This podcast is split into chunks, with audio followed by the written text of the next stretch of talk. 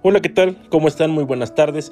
Les saluda su amigo Albert Aranda aquí desde la cabina de Huachinango FM.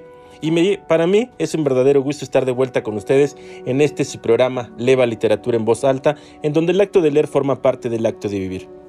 En este programa quiero enviarle un saludo muy afectuoso a una gran amiga muy querida, Pilar Esparza, que cada ocho días nos escucha desde la Ciudad de México. Pilar, un saludo, un abrazo a la distancia. Y sin más, comenzamos. En esta ocasión les voy a leer nuevamente el significado del refrán y a la, a la primera persona que nos envíe la respuesta a nuestras redes sociales, ya sea en nuestra página de Facebook Leva Literatura en Voz Alta o bien a nuestro número de WhatsApp 764-105-5848, se llevará un libro de regalo. Y el refrán dice así, se usa para persuadir a alguien de seguir adelante y volver a intentar tras fallar en varios esfuerzos sea que ese alguien se trate de uno mismo o de una tercera persona. En tal sentido, es un refrán relacionado con los valores del esfuerzo, la constancia y la perseverancia. Y aparentemente este dicho o este refrán proviene de las pruebas de la lucha o las justas en tiempos antiguos que tenían por norma dar por vencida la contienda tras el tercer derribo del contrincante. Así que les invito nuevamente a que nos envíen un WhatsApp al 764-105-5848, nos hagan saber de qué refrán estamos hablando y a la primera persona que registren su llamada en cabina, pues bueno, se llevará un libro de regalo. ¿Y sabías que en un día como hoy, pero de 1910, fallece Mark Twain?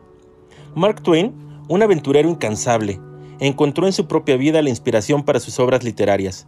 Creció en Hannibal, pequeño pueblo ribereño del Mississippi. A los 12 años quedó huérfano de padre. Abandonó los estudios y entró como aprendiz de tipografía en una editorial, a la vez que comenzó a escribir sus primeros artículos periodísticos. Ya en 1851 publicaba notas en el periódico de su hermano. Posteriormente trabajó en imprentas de Keok, Iowa, Nueva York, Filadelfia y otras ciudades. Más adelante fue piloto de un barco de vapor, soldado de la Confederación y minero en las minas de plata de Nevada. En 1862 comenzó a trabajar como periodista en el territorio Enterprise de Virginia City, Nevada, y al año siguiente comenzó a firmar con el seudónimo Mark Twain, que en el Mississippi significaba dos brazas de profundidad, el caldo mínimo necesario para la buena navegación. Sus visiones críticas contra el racismo, la esclavitud y otros temas sociales conflictivos truncaron su vocación de periodista. A partir de 1864 empezó a frecuentar a otros escritores. En 1867 viajó a Europa y Tierra Santa, y en 1870 se casó con Olivia Landon. Su talento literario se desplegó plenamente con las aventuras de Huckleberry Finn en 1882, obra ambientada también a orillas del Mississippi aunque no tan autobiográfico como Tom Sawyer y que es sin duda su obra maestra, e incluso una de las más destacadas de la literatura estadounidense por la que ha sido considerado el Dickens norteamericano. Cabe destacar también Vida en el Mississippi de 1883, obra que más que una novela es una espléndida evocación del sur, no exenta de crítica a raíz de su trabajo como piloto y fue reconocido mundialmente durante los últimos años de su vida y recibió el doctorado honoris causa por la Universidad de Oxford.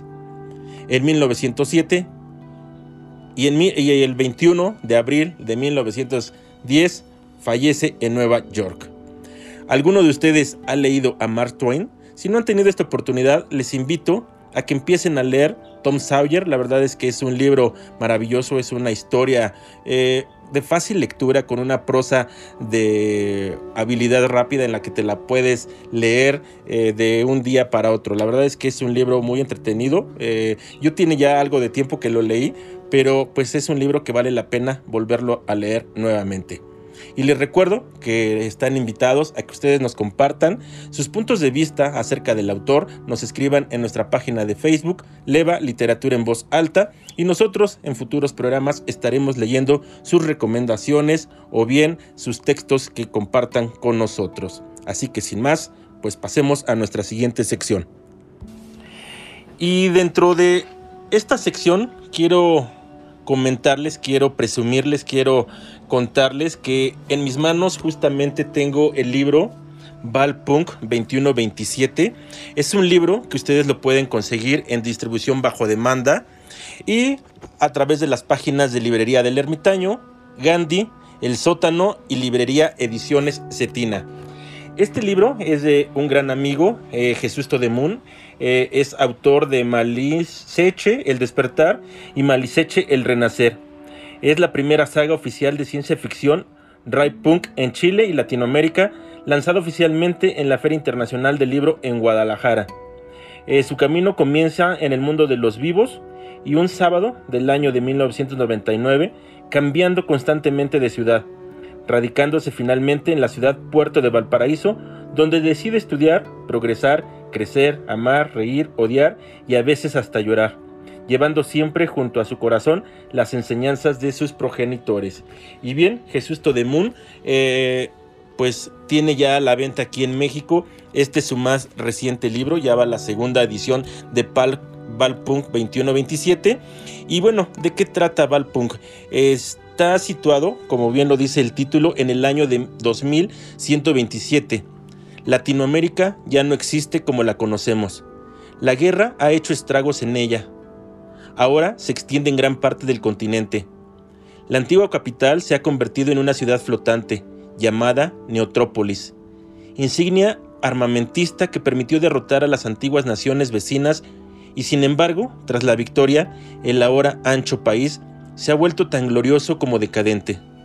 Fergus Gastillo, un conocido agente libre, ciudadano de segunda clase y mutante, debe investigar junto a Amelia Mazarov, antigua compañera de aventuras y ciudadana de primera clase, una serie de anomalías mecaorgánicas en la nueva capital.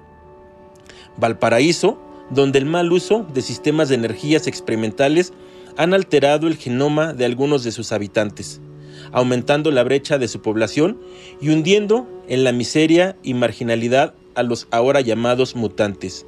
Pero, ¿cómo era de esperarse? Las cosas nunca son lo que parecen. Los amigos y los enemigos se pueden llegar a confundir.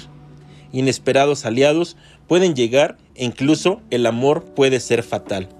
Es un libro que se los recomiendo ampliamente, yo apenas lo comencé a leer, pero también quiero aprovecharlos para que se unan a nuestro club de lectura que se llama Recomiéndame un buen libro y que en el mes de junio estaremos leyendo esta obra.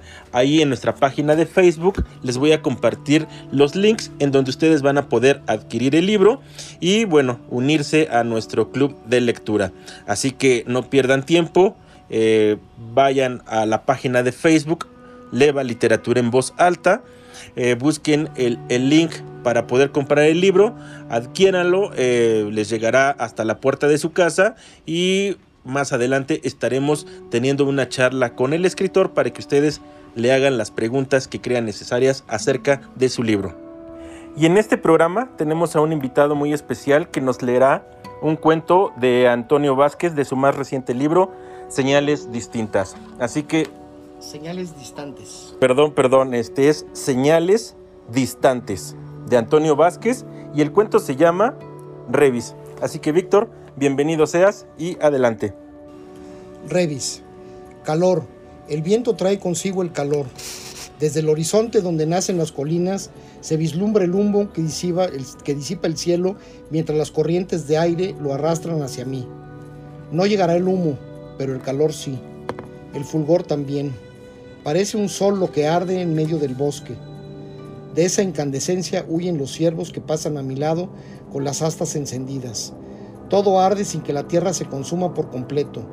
Desde que tengo memoria ha sido así. Desde que tengo memoria imagino que soy como una de esas chispas que caen del cielo. Ese fuego que al estallarse incendia los árboles, los animales. Yo nací el día que caí de la nada. Abrí los ojos y lo único que vi fueron las llamas.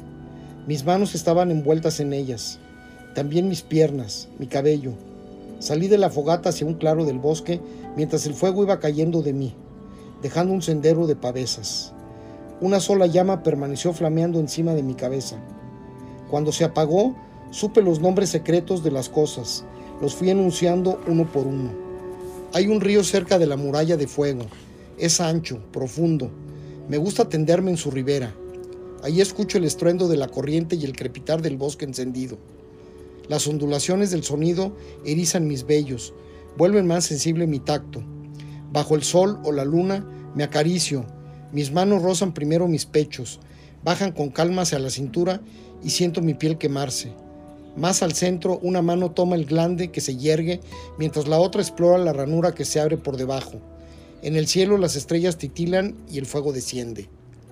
No solo he descubierto los nombres ocultos de las cosas, sino he percibido también los susurros. Al pie de los grandes árboles, entre hojas y frutos caídos, también en las costas de los ríos, he hallado guijarros con manchas semejantes a los ojos y las bocas de los animales.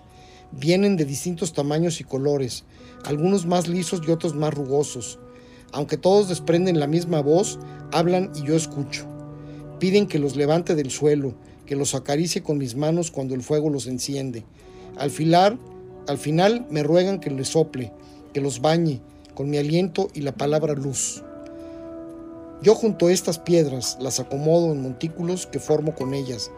Se sienten mejor juntas que desperdigadas por el mundo. Cuando las oleadas de fuego arrasan las praderas, las piedras desaparecen sin dejar siquiera un rastro de ceniza. El viento entonces cae, crea remolinos de llamas y de entre la lumbre se escuchan las voces de los guijarros. Piedras fuimos y piedras volveremos a ser. Las noches también se colman de rumores.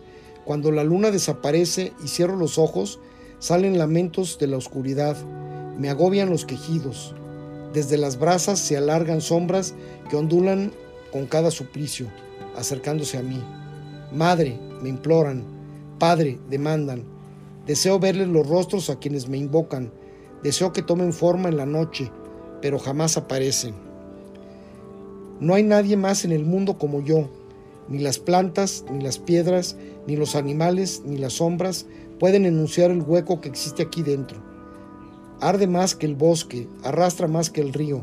Es la llama solitaria de un deseo, que haya alguien más como yo. Una tarde el río detuvo su corriente. El agua calma reflejaba, con nitidez el cielo chispeante y sus nubes. Me asomé y pude ver mi rostro iluminado por el sol descendiente. Descubrí que en el hueco que tengo también hay tristeza. Surge siempre que termino de acariciarme en la ribera. Mirándome, bauticé a mi reflejo. Enseguida el río retomó su cauce y con estrépito me reveló mi nombre. Esa tarde la tierra se sacudió. Vi las grietas que se abrieron y supe que era posible la partición de las cosas. Camino hacia el acantilado que separa el resplandor de las tinieblas. Desde aquí se vislumbra el océano que nunca termina bulle por las centeñas caídas. En este mar se forman nubarrones violentos de los cuales emanan rayos que rompen los farallones. Quisiera partirme así, limpiamente en dos.